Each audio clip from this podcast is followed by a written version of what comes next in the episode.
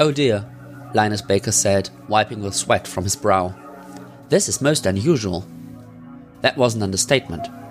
He watched in rapt wonder as an 11 year old girl named Daisy levitated blocks of wood high above her head. The blocks spun in slow, concentric circles. Daisy frowned in concentration, the tip of her tongue stuck out between her teeth. It went on for a good minute before the blocks slowly lowered to the floor. Her level of control was astounding. I see, Linus said, furiously scribbling on his pad of paper. They were in the master's office, a tidy room with government issued brown carpet and old furniture. The walls were lined with terrible paintings of lemurs in various poses. The master had showed them off proudly, telling Linus painting was her passion, and that if she hadn't become the master of this specific orphanage, she'd be traveling with a circus as a lemur trainer, or even have opened up a gallery to share her artwork with the world. Linus believed the world was better off with the painting staying in this room, but he kept the thought to himself. He wasn't there to engage in amateur art criticism. And how often do you, uh, you know, make things float? The master of the orphanage, a squat woman with frizzy hair, stepped forward. Oh, not often at all, she said quickly. She wrung her hands, eyes darting back and forth. Perhaps once or twice a year? Linus cuffed. A month, the w- woman amended. Silly me, I don't know why I said a year. Slip of the tongue. Yes, once or twice a month. You know how it is. The older children get, the more they do things. Isn't that right? Linus asked Daisy. Oh, yes, Daisy said. Once or twice a month and no more. She smiled beatifically at him, and Linus wondered if she'd been coached on her answers before his arrival. It wouldn't be the first time it had happened, and he doubted it'd be the last. Hallo und herzlich willkommen zu Episode 56 von Weltenflüstern, dem Podcast für Science Fiction und Fantasy Literatur. Mein Name ist wie immer Nils Müller und nachdem die letzten beiden Romane doch sehr episch und atmosphärisch eher dunkel waren, dadurch vielleicht auch ein bisschen schwerere Kost, habe ich euch dieses Mal zur Abwechslung ein Buch mitgebracht, das eher so eine Wohlfühlatmosphäre hat. Und zwar den neuen Roman von TJ Klune, The House in the Cerulean Sea. Ähm, auf Deutsch wird er erscheinen im April bei Heine als Mr. Panassus Heim für magisch Begabte. Es ist eine relativ kurze, einfache Geschichte, die aber thematisch sehr, sehr toll fokussiert ist, gut erzählt ist und einfach, naja, gute Laune macht, angenehm zu lesen ist und für ein gutes Gefühl sorgt. TJ Klune ist ein sehr produktiver Autor mit äh, mehr als 20 Büchern, schreibt in erster Linie Gay Romans beziehungsweise queere Liebesgeschichten, hat aber mittlerweile auch schon zwei Young Adult Romane geschrieben. Den ersten The Extraordinaries, ähm, der tatsächlich auch zu einer Trilogie werden soll, und eben den Roman, den ich euch heute vorstellen möchte, The House in the Cerulean Sea. Die Welt, in der wir uns befinden, ist ein eigentlich relativ normal scheinendes England. Ich, dabei weiß ich gerade gar nicht auswendig, ob es tatsächlich explizit England ist oder ob nur irgendwie alles in der Atmosphäre und der Beschreibung dieses Landes, in dem die Geschichte spielt, auf England hindeutet. Ähm, das kann ich jetzt auswendig gar nicht mehr sagen. Und in diesem England gibt es, wie ihr gerade schon in dem kurzen Intro gehört habt, magisch begabte Menschen. Das sind so die typischen magischen Fähigkeiten, die in der Welt irgendwie so da sind, ohne dass sie erstmal vielleicht groß auffallen. Telepathie, Telekinese, ähm, all diese Dinge. Und äh, Menschen, die diese magischen Begabungen haben, sind registriert und werden staatlich beaufsichtigt. Ihr habt das gerade schon gehört. Ähm, das Kind Daisy lebt in einem ähm, staatlichen Heim sozusagen, ähm, wo eben magisch begabte Kinder leben. Und diese Heime stehen unter der Aufsicht und für diese Aufsicht gibt es zwei Behörden. Einmal für die Jugendlichen, das Department in Charge of Magical Youths. Und dann gibt es das gleiche auch nochmal für die Erwachsenen, das Department in Charge of Magical Adults. Die Hauptfigur des Romans, äh, die wir die wir verfolgen, ist aber nicht die kleine Daisy und auch nicht das Heim, das wir gerade kurz kennengelernt haben, sondern die Hauptfigur ist Linus. Linus ist ein sehr regeltreuer Beamter, der seinen Job bei DICOMI, das ist das Department in Charge of Magical Youth, äh, sehr liebt und der dort die Heime, in denen die magisch begabten Kinder leben, inspiziert. Er ist grundsätzlich gutmütig, will den Kindern ehrlich helfen und ihre Position verbessern. Er ist aber gleichzeitig so das Klischee des regeltreuen Beamten, der wirklich an jede Regel und jedes Komma und jeden Unter- und jeden Nebensatz sich immer hält und der es auch so ein bisschen als professionelle, professionellen Stolz versteht, im Grunde keine Nähe zu den Kindern aufkommen zu lassen, also sich nicht emotional irgendwie an sie zu binden. Und er hat auch über die Arbeit hinaus keine wirklichen Ambitionen. also ist wirklich so ein bisschen so ein Klischee, Klischee-Beamter, wie man ihn sich vielleicht auch in einem Comic vorstellen würde. Er verbringt seine Freizeit mit Musik hören und seiner Katze. Ähm, und liegt im ständigen Clinch mit seiner super strengen Chefin, die also noch mehr als er darauf bedacht ist, dass alle Regeln eingehalten werden und die absolut keine Abweichung von den Regeln erlaubt. Das ist die Ausgangssituation und wer irgendwie auch nur irgendwas über Romane und Geschichten weiß, der wird natürlich auch sich schon denken können, dass das Ganze nicht so bleibt, weil eine gute Hauptfigur irgendwann aus ihrer Bequemlichkeit gerissen werden muss. Und das passiert in diesem Roman durch einen geheimen Auftrag, der Linus erteilt wird, und zwar von seinen Oberbossen, die auch in dem Roman so schön als Extremely Upper Management bezeichnet werden. Also die ganz, ganz, ganz oben in diesem Department. Und sein Auftrag ist es, ein spezielles Waisenhaus für eben magisch begabte Kinder und Jugendliche zu inspizieren. Dieses Waisenhaus liegt irgendwo im Nirgendwo und im Grunde weiß auch niemand von diesem Heim. Also irgendwo im Nirgendwo ist hier tatsächlich äh, sehr ernst gemeint. Er fährt mehrere Stunden dahin mit dem Zug und muss dann auch noch mit dem Auto fahren durch ein kleines Dorf und dann mit einer Fähre auf eine kleine Insel übersetzen. Also es ist wirklich ähm, wie man so schön sagen würde, JWD ganz weit draußen. Auf der Fahrt dorthin, ich habe gerade die lange Zugfahrt schon erwähnt, ähm, sollte er eigentlich die Akte lesen, um sich mit dem Heim vertraut zu machen. Macht er aber nicht. Ich weiß gar nicht mehr, warum er es nicht macht, aber irgendwie ähm, tut er sich das, äh, tut er sich das nicht. Und er ist dementsprechend bei der Ankunft doch ein bisschen überrascht, was ihm da so an Kindern, Jugendlichen begegnet. Denn es sind nicht einfach magisch begabte Kinder, also irgendwie wie gerade Daisy, das Mädchen, die halt irgendwie auch ein bisschen Magie kann, sondern es sind tatsächlich echte magische Wesen. Da ist dann unter anderem ein junger Lindwurm dabei, so ein kleiner, kleiner fliegender Drache, ähm, eine Gnomin, eine Elfe und als besondere ja, Attraktion sozusagen oder besonders spezielles Wesen ist da Lucy. Lucy, Kurzform von, von Lucifer, ähm, der Sohn des Teufels. Geleitet wird das ganze Heim von Mr. Parnassus, äh, der im Deutschen dem Roman auch den Titel gibt. Einem etwas merkwürdigen und seltsamen Herrn, der es aber geschafft hat, eine sehr enge Verbindung zu den Kindern aufzubauen. Von hier an scheint die Geschichte klar. Ne? Auch das ist jetzt ein Setting, ein Setup, was man nicht, um was man durchaus schon kennt. Äh, es wird wohl ein dunkles Geheimnis hinter dem Heim liegen und Linus Ankunft sorgt dann dafür, dass es aufgedeckt wird und alle glücklich bis an ihr Lebensende sind. Das ist auch teilweise richtig. Ähm, es gibt tatsächlich Geheimnisse, durchaus auch etwas dunklere, aber es geht tatsächlich in dem Roman eigentlich gar nicht so sehr darum, dass die aufgedeckt werden oder dass da irgendwas Mysteriöses passiert, was die Welt bedroht oder die Kinder bedroht. Ähm, Nee, das ist eigentlich nicht das zentrale Thema des Romans.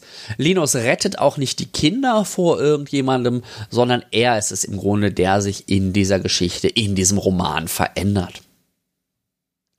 Denn ähm, dadurch, dass er rund um die Uhr im Grunde in diesem Heim ist, er hat irgendwie den Auftrag, ich glaube, vier Wochen dort zu sein, ähm, und er lebt in einem Gästehaus, aber er ist eben den ganzen Tag irgendwie auch in diesem Heim und beschäftigt sich mit den Kindern und er interagiert mit den Kindern. Es sind auch, glaube ich, nur sieben oder so, also sehr wenige. Ähm, und schon nach kurzer Zeit äh, merkt er, dass er doch eine relativ enge Bindung zu den Kindern entwickelt. Also genau das, wo er bisher eigentlich immer stolz drauf war, dass er das nicht zugelassen hat, ist das, was jetzt passiert. Er lernt die Kinder kennen, er lernt ihre Welt kennen, er lernt ihr Leben kennen und er merkt vor allen Dingen oder er erfährt, wie andere Menschen über diese Kinder denken und warum das das eigentliche Problem ist und nicht ihre magische Begabung. Ja, und an diesem Punkt äh, kommt man dann auch wahrscheinlich auf das eigentliche Thema des Romans, den eigentlichen Aspekt. Denn ähm, diese süßliche Geschichte, die tatsächlich ähm, durchaus auch ihre kitschigen Momente hat, ähm, diese süßliche Geschichte ist eine ganz, ganz klare Metapher. Ähm, ich hatte es tatsächlich zuerst gelesen als ähm, Metapher auf Rassismus und rassistisch äh, be begründete Ausgrenzung, ähm, weil ich einfach vorher noch nicht wusste, dass TJ Klune eher in der ähm, Schwulenrechtsbewegung ähm, unterwegs ist oder als Autor von Gay Romans vermutlich in dem Thema ähm, äh, stärker investiert ist als in, als in Rassismus. Aber im Grunde lässt es sich auch als äh, Metapher oder Allegorie gegen jede Art von Ausgrenzung lesen. Weil die Kinder werden eben als die Wesen von außen gesehen, als Monstren, als Gefahr, als das Böse. Ähm, das bildet TJ Klune in dem Roman dadurch ab, dass er eben dieses Dorf auf dem Festland äh, einbindet, wo die eben sehr, sehr skeptisch auf dieses Heim gucken, die die Kinder nicht im Dorf haben möchten ähm, die da sehr ablehnend gegenüberstehen und wo auch im Laufe der Geschichte eins, zwei ähm, relativ klare, handfeste Konflikte aufkommen. Ähm, dieses Dorf ist im Grunde ein bisschen so der Gegenspieler oder der Repräsentant für die, für die Gesellschaft im Kleinen. Aber es wird dann eben in dem Roman und in der Geschichte deutlich, dass das gar nicht in erster Linie magische Wesen sind oder böse Monstren, selbst Lucy nicht, sondern dass es in erster Linie Kinder sind. Kinder, die ihre Besonderheiten haben, die ihre speziellen Herausforderungen haben, die spezielle Aufmerksamkeit brauchen, aber dass sie im Kern wie alle Kinder auch einfach nur einen liebevollen Raum brauchen, um aufwachsen zu können und sich entdecken zu können und ihren Platz finden zu können. Ja, da ist zum Beispiel ein, äh, ein gallertartiges Wesen, ich weiß nicht genau, wie man das, äh, wie man das besser ausdrücken soll, irgendwie so, so, so ein Sch Schleimwesen, auch wenn das jetzt ähm, irgendwie negativ klingt, der nichts lieber möchte, als im Hotel ein ähm, Bellhop, ähm, weiß nicht, wie man die auf Deutsch nennen würde. Also einer der Jungen zu werden, die halt das Gepäck auf die, äh, auf die Zimmer tragen. Das ist sein Traum im Leben. Und diesen Traum, der kriegt seinen Raum, der kriegt seine Berechtigung eben in Mr. Panassos Heim für magisch Begabte. Und es sind auch, gibt auch noch andere ähm, thematische Aspekte, die hier ansetzen, ähm, die jetzt für mich auch gerade einfach sehr aktuell sind, weil ich auch seit äh, anderthalb Jahren einen kleinen Sohn hier in der Wohnung habe. Ähm, was ich zum Beispiel noch als wichtiges Thema empfunden habe, ist das, der ganze Aspekt, dass Kinder Freiheit brauchen, ähm, dass Kinder nicht nur Verfahren, Regeln und Vernunft brauchen, sondern Vertrauen, die Fähigkeit, sich zu wundern und irgendwie auch die Bestätigung in, dieser, in diesem Wundern, eine Verspieltheit, Offenheit und auch einfach Dinge und Menschen so sein zu lassen, wie sie sind. Das ist etwas, was dieser Roman ganz großartig macht und ganz, ja, herzerwärmend sozusagen und schön schildert. Weiterer wichtiger Handlungsstrang und thematischer Strang ist die persönliche ähm, Entwicklung von Linus, denn er lernt genau diese Dinge während seines Aufenthalts. Das fängt dann natürlich auch an, die harte Schale aufzubrechen, die er um sich gebaut hat. Das heißt, er fängt an, sich auf die Kinder einzulassen, er lässt Nähe zu ihnen zu, er wird auch selbst ein bisschen verspielter und offener und gewinnt dadurch dann auch besseren Kontakt zu den anderen Erwachsenen. Da haben wir auch wieder ne, ein klares Matching im Grunde zwischen, zwischen Aussage und Geschichte, eine sehr stilisierte Transformation. Und das ist vielleicht auch der Punkt, wo man mal ansprechen könnte, dass der ganze Roman in vielerlei Hinsicht eher wie ein Film wirkt als wie ein Roman. Ähm, ich habe zum Beispiel ganz oft so an diese klassische Erfolgsfilmformel so aus den 90er Jahren denken müssen. So eine Mannschaft aus dem Nichts hat plötzlich Erfolg. Wer sich irgendwie an so Filme wie Mighty Ducks erinnert oder so, wo halt irgendwie ein charismatischer Trainer, der irgendwie mit Kindern kann, aber eigentlich gar nicht so gerne möchte, auf einmal anfängt, eine Mannschaft zu trainieren und dann haben die nach Irrungen und Wirrungen dann irgendwann am Ende den ganz großen Erfolg. Das ist so ein bisschen so die Atmosphäre, die, die in dem Roman, finde ich, sich sehr gut wiederfindet. Oder auch die ähm, Weihnachtsgeschichte von Charles Dickens. Wobei ich da jetzt vielleicht gar nicht so unbedingt die Originalgeschichte meine, die ja doch so ein bisschen dunkler ist aber für mich ist diese Geschichte immer ganz, ganz eng verbunden mit der äh, Muppet-Verfilmung, beziehungsweise der auf der Muppet-Verfilmung basierenden szenischen Lesung am Oldenburger Unitheater, die ich einige Jahre lang äh, liebend gern jedes Jahr besucht habe. Ähm, also so ein bisschen so diese, so eine verspielte, verspielte Verarbeitung sehr, sehr ernsthafter Themen, ohne dass sich das Ganze schwer oder ähm, irgendwie dunkel anfühlt, aber eben doch manchmal so, dass man mal kurz schlucken muss oder dass man sich ertappt fühlt oder dass man irgendwie so einen diagnostischen Blick auf die Gesellschaft sieht und sich denkt, ja, ja, da wird mir das Problem deutlich. Ja, wie gesagt, das ganze Buch hat so diesen filmischen Touch und ich könnte mir das vor allen Dingen sehr gut als so einen überdramatisierten Zeichentrick vorstellen, also so ein bisschen à la Darkwing Duck ja, mit ganz stilisierten Bösewichten. Ähm, ich habe gerade so diese Szene vor Augen, wo Linus ähm, am Anfang des Buches beim Extremely Upper Management steht und dann auch wirklich so ein bisschen tiefer steht als das Podium, wo die, wo das Upper Management sitzt und das auch irgendwie so dunkel ist und die nur so so leicht angestrahlt sind von unten. Also wirklich ganz dieses, diese klischeehaften Zeichentrickbilder, die macht Kloon in dem Roman teilweise sehr, sehr explizit. Und auch die quirligen Kinder auf der Insel, die so ihren Schabernack mit den Erwachsenen treiben, sich ihre Witzchen überlegen, ihre, ähm, ihre Streiche und ihre Eigenhaften, ihren Eigenheiten komplett ausleben. Auch das hat mich so ein bisschen an so kind, kindliche Comics erinnert, die dann immer aber auch für Erwachsene so ihren Aspekt haben. Es gibt da zum Beispiel auch noch einen Bully im Dorf, der versucht bei Lucy einen Exorzismus durchzuführen und, und, und, und, und. Es gibt ganz viele solcher comichaften Szenen. Ähm, ja, vielleicht auch Simpsons könnte da so eine Inspiration gewesen sein, was die Ästhetik angeht, ähm, an die mich das erinnert hat. Also ich könnte mir sehr, sehr gut vorstellen, dass man diese, dieses Buch tatsächlich in so eine Zeichentrick-Variante irgendwie verfilmen könnte. Das würde, glaube ich, tatsächlich sehr, sehr gut funktionieren und auch der Stimmung und der Atmosphäre des Buches angemessen sein. Ihr merkt wahrscheinlich schon, Clune hat mich mit seinem kleinen Roman The House in the Cerulean Sea ähm, tatsächlich ein bisschen verzaubert. Eben gerade auch, weil ich selbst so ein kleines Wesen hier in meiner Wohnung habe, ähm, dem ich seit etwas mehr als einem Jahr dann jetzt auch beim Großwerden zuschaue.